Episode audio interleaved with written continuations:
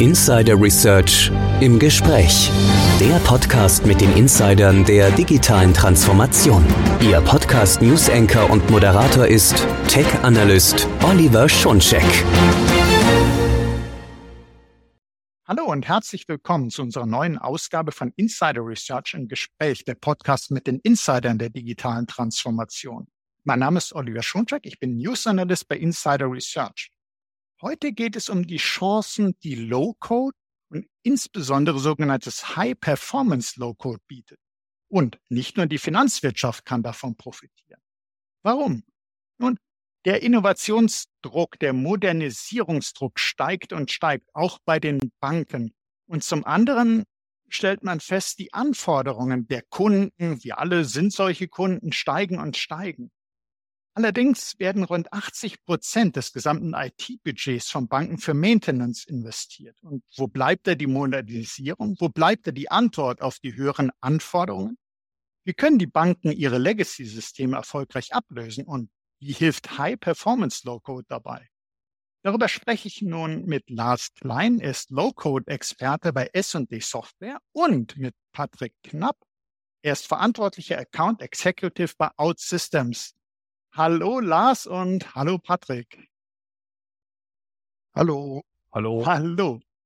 Äh, schön, euch beide im Podcast zu haben. Und damit wir euch zwei gleich besser kennenlernen, würde ich erstmal dich fragen, Patrick, kannst du ein bisschen was über dich erzählen, über dich, deine Arbeit, damit wir dich was kennenlernen? Ja, sehr gerne. Also ich bin zuständig für die Generierung von Bankkonten bis hin eben zum Abschluss sowie dann der anschließenden Kundenbetreuung. Davon werde ich von einer Vielzahl von Kollegen und auch Partnern wie, wie Lars Klein eben unterstützt. Und aus meiner Sicht gibt es drei große Anwendungsfälle, gerade im Banking-Bereich. Das eine ist die Legacy-Modernisierung. Das bedeutet die Ablösung von Altsystemen. Das andere sind eben interne Prozesse, um End-to-End-Prozesse zu entwickeln, diese aber auch zu implementieren. Und das dritte ist getrieben aus dem Innovationsbereich, Gesichtspunkt dass ich eben neue Geschäftsfelder entwickeln möchte. Mhm, jetzt wissen wir schon mal, Patrick, äh, womit du dich tagtäglich beschäftigst. Lars, wie ist das bei dir? Ja, also vielleicht kurz zu mir. Ich bin Diplom-Informatiker und Gründer und Geschäftsführer von S&D, Software Mars GmbH. Und ähm, wie du eben schon gesagt hast, bin ich Low-Code-Experte. Das hat auch einen Hintergrund. Wir haben 1997 begonnen, klassische Softwareprojekte für unsere Kunden umzusetzen. Also wir haben mit klassischer Softwareentwicklung begonnen, haben High-Code ähm, programmiert und hatten dann aber im Jahr 2000 so eine Art Aha-Erlebnis in einem Projekt, äh, in dem wir durch Zufall einen Low-Code-Ansatz verfolgt haben. Und ähm, dieses Projekt hat einen großen Mehrwert für unseren Kunden gehabt und hat bei uns dazu geführt, dass wir mal grundsätzlich nachgedacht haben und uns dann entschieden haben, dass dieser Ansatz, also dieses Low-Code-Thema extrem spannend ist und wir haben uns dann darauf fokussiert.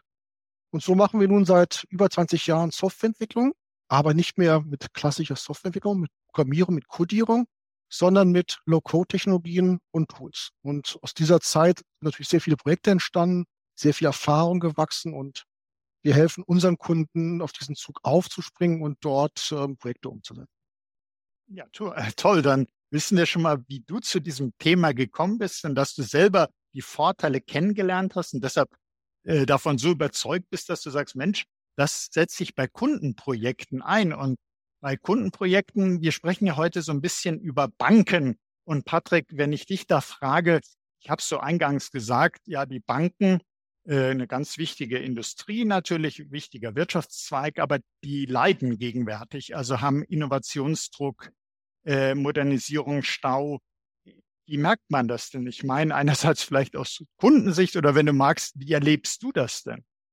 Also Banken sind im Dornröschenschlaf, gerade weil du mich gefragt hast, wie erlebe ich das? Das heißt, ich habe eine Vielzahl von Apps, die ich nutze, bin bei diversen Fintech-Kunden, ähm, die einfach in ihrer Wertschöpfungskette mir ein besonders gutes Angebot äh, geschnürt haben. Ob das jetzt im Online-Banking der Fall ist oder im, äh, im Wertpapierbereich. Und das bedeutet, dass eigentlich Banken, wenn man das dann sieht im Vergleich zu, zu diesen Fintechs, schnelle Applikationen entwickeln müssen. Und der Time to Market aktuell im Banking-Bereich ist, ist viel zu lang. Das hat auch McKinsey in einer Studie schön zusammengefasst. Die sagen, Banken müssen eigentlich wie ein Tech-Unternehmen operieren. Die brauchen die modernste Technologie und die müssen sich agil ihre komplette Struktur, Struktur eben agil eben aufsetzen. Und aktuell, wenn wir, wenn wir uns das angucken, der Bankenmarkt, der benötigt viel zu lange, um MVPs zu entwickeln. Die haben noch immer Later-Stage-Technologien, wie beispielsweise Lotus Notes oder eben Legacy-Systeme, die sie vor 20, 30 Jahren gebaut haben. Ja, da, da muss ich, äh, muss ich wirklich mal schnell aus meiner Erfahrung plaudern, wenn ich darf. Und zwar ist es so, ich war eingeladen zur Verleihung eines Journalistenpreises. Nicht ich war der Preisträger, ich war eingeladen. Und da ging es um das Thema Finanzen. Und entsprechend waren sehr viele Journalisten da, die so um den, so Finanzjournalisten, die das Thema Banken hatten. Und ich bin ja eher so aus der Ecke IT-Journalismus. Und dann fragte man mich, also nicht die Journalistinnenkollegen, Journalistenkollegen, sondern ein anderer Gast, IT-Journalist, was machen Sie denn hier? Und das ist erst nicht mal so viele Jahre her, dass man da dachte, was macht denn die IT-Presse, wenn es um Banken geht hier?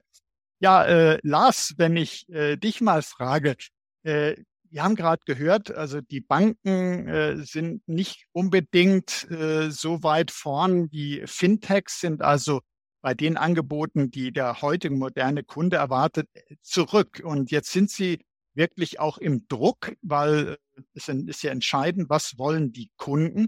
Sind es denn nur die Kunden, die den Druck machen oder ist es auch jemand wie die BaFin oder wie erlebst du den Druck auf die Banken? Hm, der Druck kommt von vielen Seiten. Also nicht nur Kunden oder Fintechs machen Druck, sondern wirklich viele, von vielen Seiten kommt der Druck auf die Banken zu, was natürlich das ganze Leben nicht einfacher macht.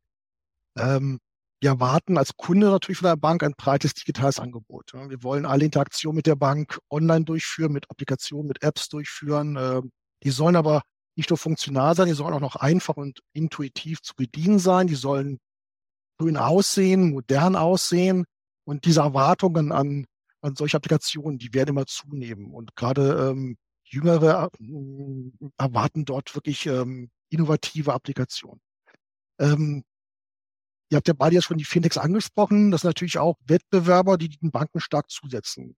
Die Banken müssen dort Kosten sparen, müssen innovativer werden ähm, damit sie mit diesen Fintechs mithalten können, die häufig sehr innovative, sehr flexible Angebote machen können und damit den, den Druck auf die Banken deutlich erhöhen. Weil es natürlich ein etwas ungleicher Wettbewerb ist. So ein Fintech ähm, hat eine grüne Wiese, kann komplett alles neu entwickeln, hat keine alten, starren, unflexiblen IT-Systeme, die sie pflegen müssen, sondern können wirklich neu entwickeln. Bei Banken ist es umgekehrt. Die haben bestehende Systeme, die häufig nicht sehr flexibel sind, die teuer in der Wartung sind, äh, Änderungen sind sehr teuer und die Banken müssen diese ablösen oder wenigstens erneuern. Das ist natürlich eine riesige Aufgabe und das mit der klassischen Softwareentwicklung umzusetzen, ist extrem schwierig. Mhm. Ähm, man hat aber auch bei Banken häufig mehrere Systeme für die, eigentlich dieselbe Aufgabe. Das ist dann häufig historisch gewachsen oder durch Zukäufe bedingt.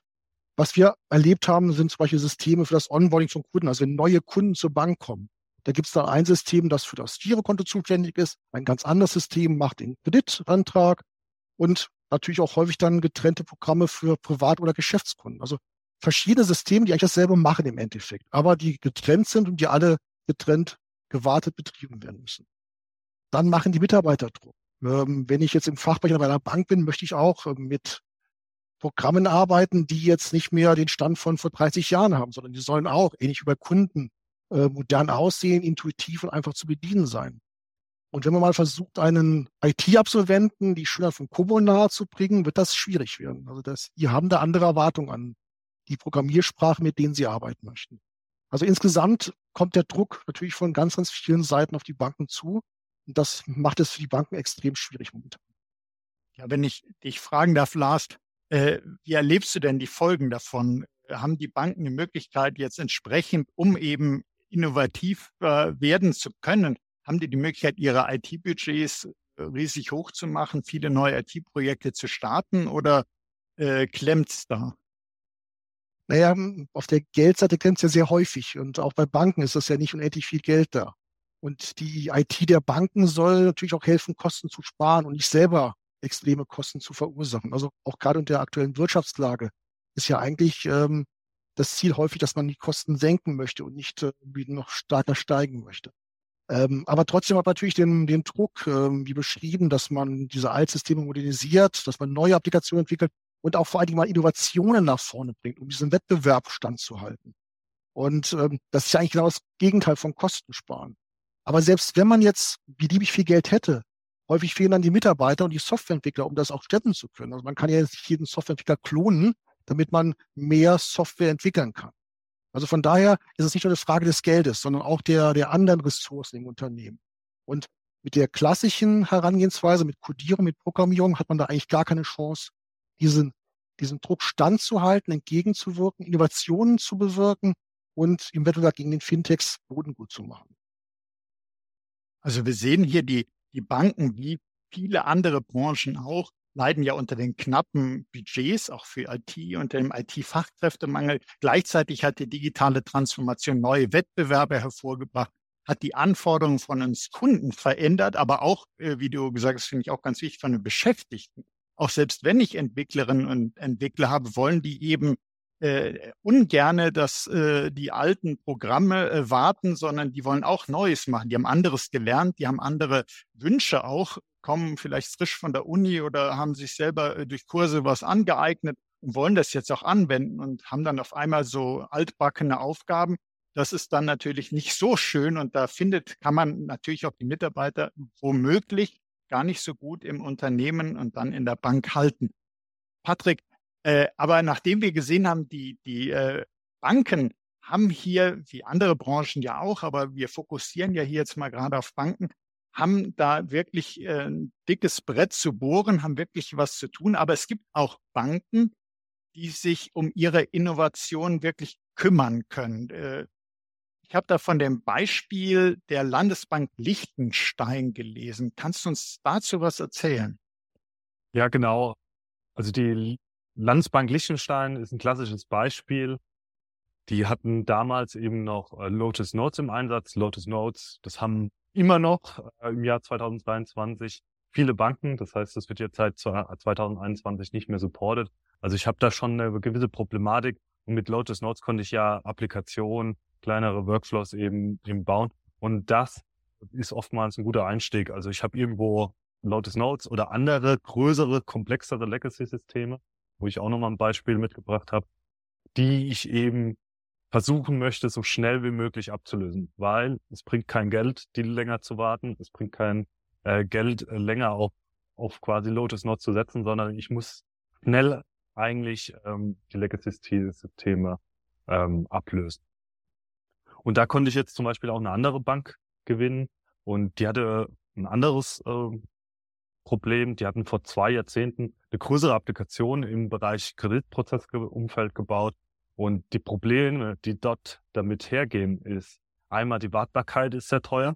Das heißt, die Personen, die das noch warten können und verstehen, die werden auch irgendwann in Rente gehen. Also da habe ich eine gewisse Problematik, die, die, die dort ist. Wenn ich jetzt einen neuen ITler dort dran setze, der wird es nicht alles bis ins Letzte verstehen, weil einfach es doch komplex programmiert wurde. Und die, die, das zweite Problem, was ich habe, äh, oder was die Bank eben hatte, war die Compliance. Das heißt, ich habe ja ganz neue Regeln. Äh, jedes Jahr gefühlt gibt die BaFin neue Regeln raus. Vielleicht jetzt ein bisschen übertrieben, aber ich muss die Systeme anpassen. Und das geht mit OutSystems halt wunderbar einfach. Also ich kann mehrere Change Requests pro Tag durchführen und bin dann halt so wiederum in einem agilen Umfeld unterwegs, kann schnell auf Sachen reagieren, schnell auf den Markt reagieren, auf die BaFin, auf Fintechs, die vielleicht äh, irgendwo meine Wertschöpfungsketten angreifen. Und das ähm, ist halt ein sehr großer Vorteil, den insbesondere halt Banken in, in diesem Umfeld haben. Ja, das klingt, finde ich, also hoch, äh, hoch spannend und äh, Low-Code, da wird ja meiner Meinung nach zu Recht sehr viel drüber gesprochen. Äh, über High Performance Low Code vielleicht jetzt noch nicht so häufig. Lars, vielleicht mal eine Frage an dich. Ähm, High Performance Low Code, was, was versteht man denn darunter? Welche Vorteile hat das denn? Hm. Ich hole mal ein bisschen aus. Du hast ja gerade gesagt, dass die Idee von Low Code vielversprechend ist und ähm, auch in aller Munde ist. Und Natürlich gibt es entsprechend auch viele Low-Code oder auch No-Code-Systeme am Markt. Es gibt viele Hersteller, die solche Systeme herstellen. Ähm, und wenn man so will, eigentlich ist auch Lotus Notes oder Microsoft Access im Grunde eine Art Low-Code-System. Aber die sind halt auch alle stark eingeschränkt. Mit Lotus Notes konnte ich keine Datenbank-Applikation bauen. Das war es aber im Prinzip auch. Also viel mehr kann man damit nicht machen. Ich kann mir damit keine großen äh, Banking-Systeme bauen. Das heißt also, die typischen Low-Code- oder No-Code-Systeme sind funktional eingeschränkt. Die sind vielleicht für einen bestimmten Aufgabenbereich passend, aber nicht umfassend geeignet für beliebige Arten von Applikationen, für Web-Applikationen, mobile Applikationen, unternehmenskritische Applikationen, Applikationen mit hohen Performance-Erwartungen, mit großen Datenmengen. Da passt es halt nicht. Also man stößt relativ schnell an die Grenzen. Und auch für den, den Entwickler, der damit arbeiten muss, ist die Unterstützung häufig recht begrenzt.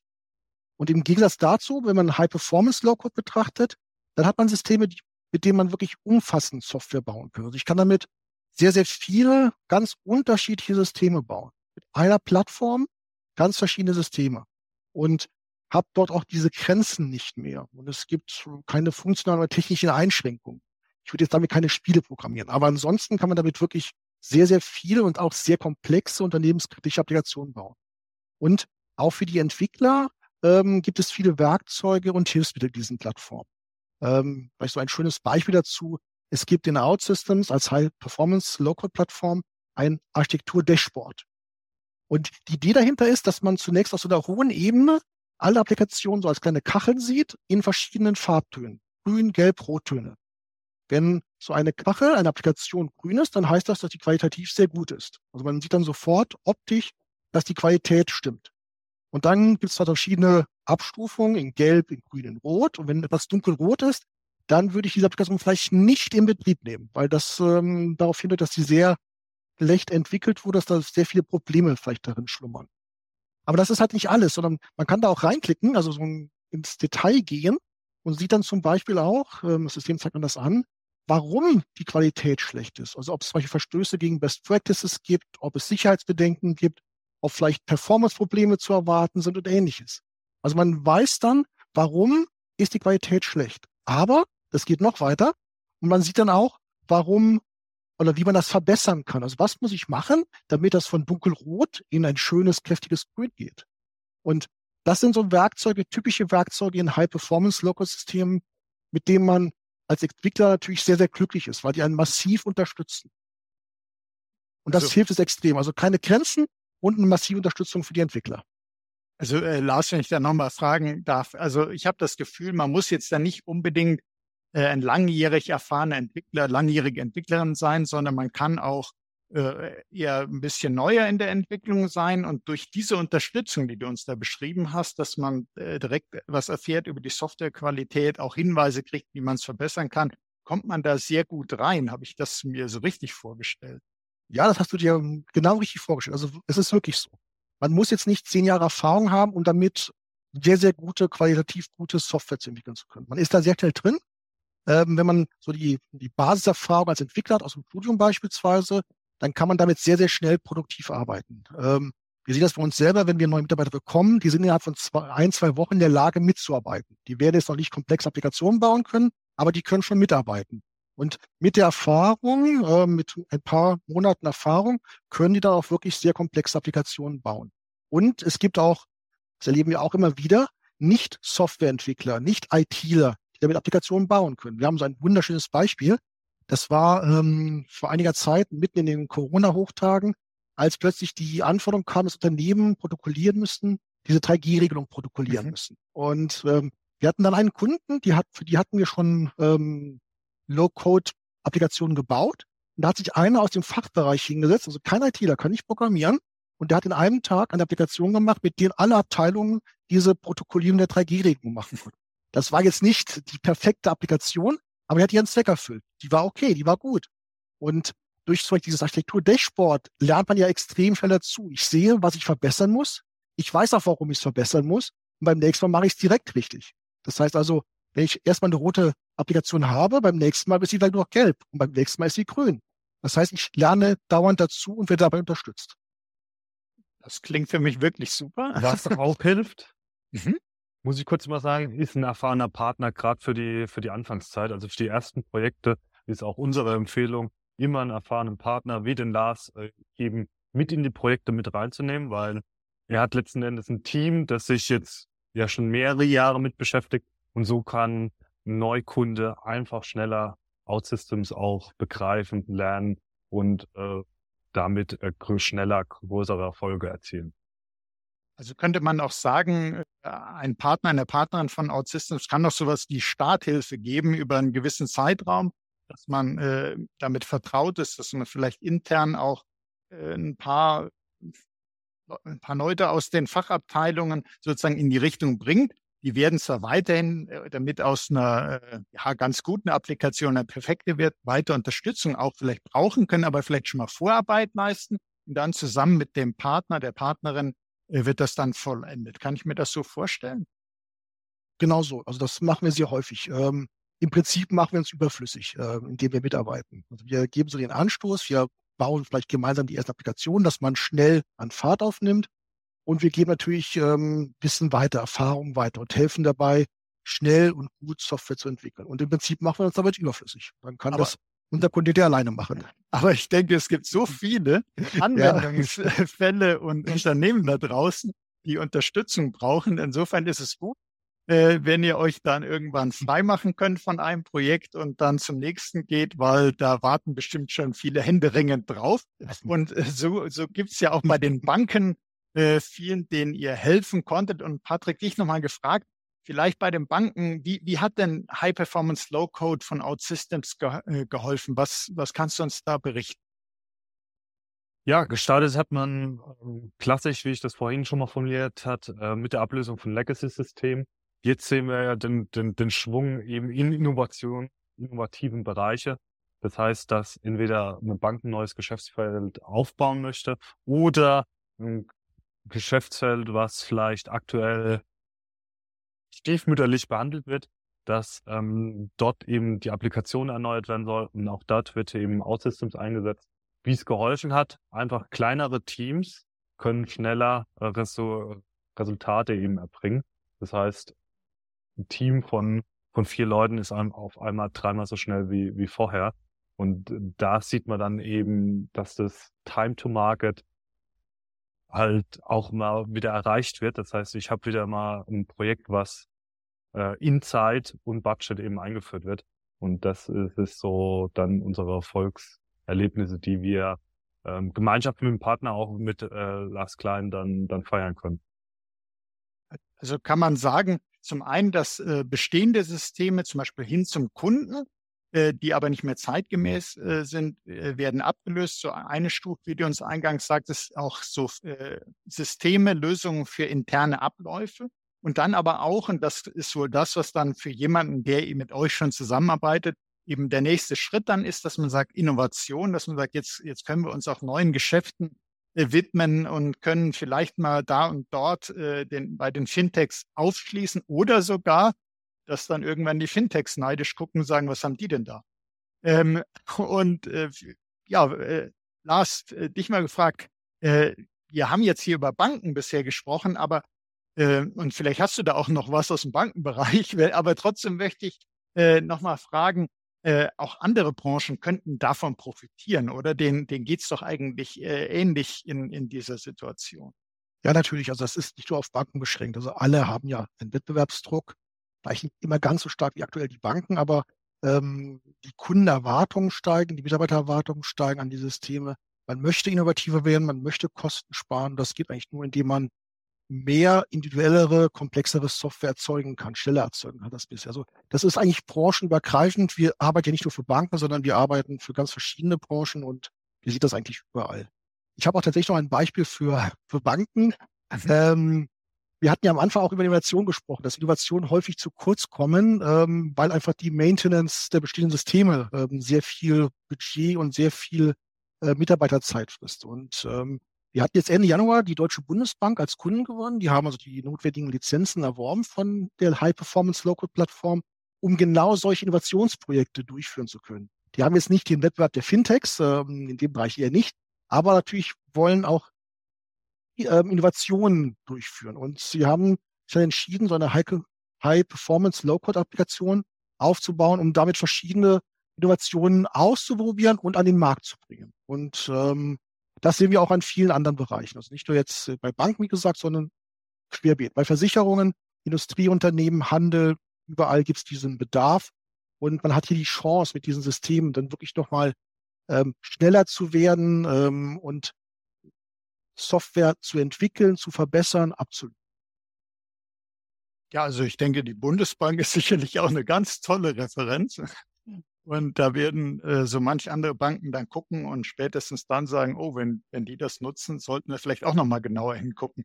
Äh, Patrick, äh, wenn jemand sagt, da wollen wir auch nochmal genauer hingucken, darf natürlich auch jemand sein, der jetzt nicht aus dem Bankenumfeld ist, der sich das denkt, äh, kann man sich denn mal einen Eindruck verschaffen von der Plattform? Entweder, dass man sagt, äh, gibt es da was auf YouTube, was ich angucken kann? Gibt es da eine Demo? Kann ich einen Termin mit euch machen und das mal wirklich zu sehen? Weil ich glaube, was ganz Tolles ist doch bei solchen Plattformen, äh, es ist auch von euch ja beschrieben worden, man hat da zum Beispiel so ein Dashboard, da sieht man was, um wie, wie man dann jetzt so eine Applikation baut, weil manchmal stellt man sich das äh, wenn man es nur hört, vielleicht komplizierter vor, als es ist, weil man erstaunt ist, was, so einfach ist das und dann so leistungsfähig. Also kann man sich da so einen Eindruck verschaffen? Genau, was unser Partner äh, Lars Klein eben anbietet, ist in so einem kurzen Workshop mal von drei, vier Stunden ähm, gemeinsam mit äh, Leuten, die eben Interesse haben, eine, eine kleine Applikation zu bauen. Das heißt, ich brauche da keine Programmiervorkenntnisse, sondern ich werde dort gut geführt durch, äh, durch die ganzen, gut, durch die ganze Veranstaltung, wie ich ähm, dann diese Applikation zusammenbaue. Ich selbst konnte auch in solcher Veranstaltung schon dran teilnehmen und konnte dort äh, eben eine Applikation bauen. Damals noch unter Corona-Zeitpunkten, da haben wir eine Applikation gebaut. Wie kann ich am besten äh, die Büroräumlichkeiten an die Kollegen hin und her äh, weitergeben, weil das ja damals ein Riesenthema war. Und da konnte ich innerhalb von, ich glaube, weniger als drei, dreieinhalb Stunden mit der Unterstützung von Lars eben eine Applikation bauen. Eine mobile App habe ich heute noch drauf, äh, um eben die Büroräumlichkeiten äh, zu, zu organisieren. Aber ich glaube, allein das Beispiel, wir alle äh, wissen ja, Hybrid Work ist gekommen, um zu bleiben, wie man so schön sagt. Das heißt, Desk Sharing ist ja äh, durchaus gang und gäbe, dass es zwar noch vielleicht irgendwo ein Headwater gibt, äh, aber äh, da sitzt dann niemand dauerhaft, sondern äh, da bucht man Raum, da bucht man Schreibtisch und also vielleicht allein das schon ist was, wo ein Unternehmen, das zuhört, jetzt sagt, oh ja, sowas könnten wir uns eigentlich auch bauen, das könnten wir auch gebrauchen. Also es gibt viele Gründe, äh, warum man sich damit beschäftigen sollte, wie man möglichst einfach Applikationen ablösen kann, neue Applikationen bauen kann, innovativ sein kann und deshalb möchte ich euch ganz herzlich danken, ihr beiden, dass ihr uns da mit High Performance Low Code vertraut gemacht habt. Und ich kann nur sagen, man sieht ja äh, nicht nur die Lösung macht High Performance, sondern ihr seid auch äh, für die Kunden mit High Performance unterwegs. Das äh, freut mich natürlich. Und deshalb herzlichen Dank an euch beide. Und auch herzlichen Dank für Ihr Interesse, liebe Hörerinnen und Hörer. Sie finden zu diesem Podcast natürlich auch dieses Mal Show Notes, weitere Informationen, damit Sie sich dann Eindruck verschaffen können von der Plattform. Und äh, gucken Sie rein. Und ja, wenn Sie sagen, das will ich aber wirklich mal im Detail sehen, dann melden Sie sich doch für äh, so ein Workshop an. Ist ohne Zweifel spannend. Ja, und seien Sie auch das nächste Mal dabei, wenn es heißt Insider Research und Gespräch. Wenn es Ihnen gefallen hat, teilen Sie doch diese Folge in den sozialen Netzwerken und abonnieren Sie unseren Podcast finden uns auf allen führenden Podcast-Plattformen. Das war Oliver Schoncheck von Insider Research im Gespräch mit Lars Klein von S&D Soft und mit Patrick Knapp von OutSystems. Herzlichen Dank nochmal an dich, Lars, und an dich, Patrick. Gerne. Vielen Dank.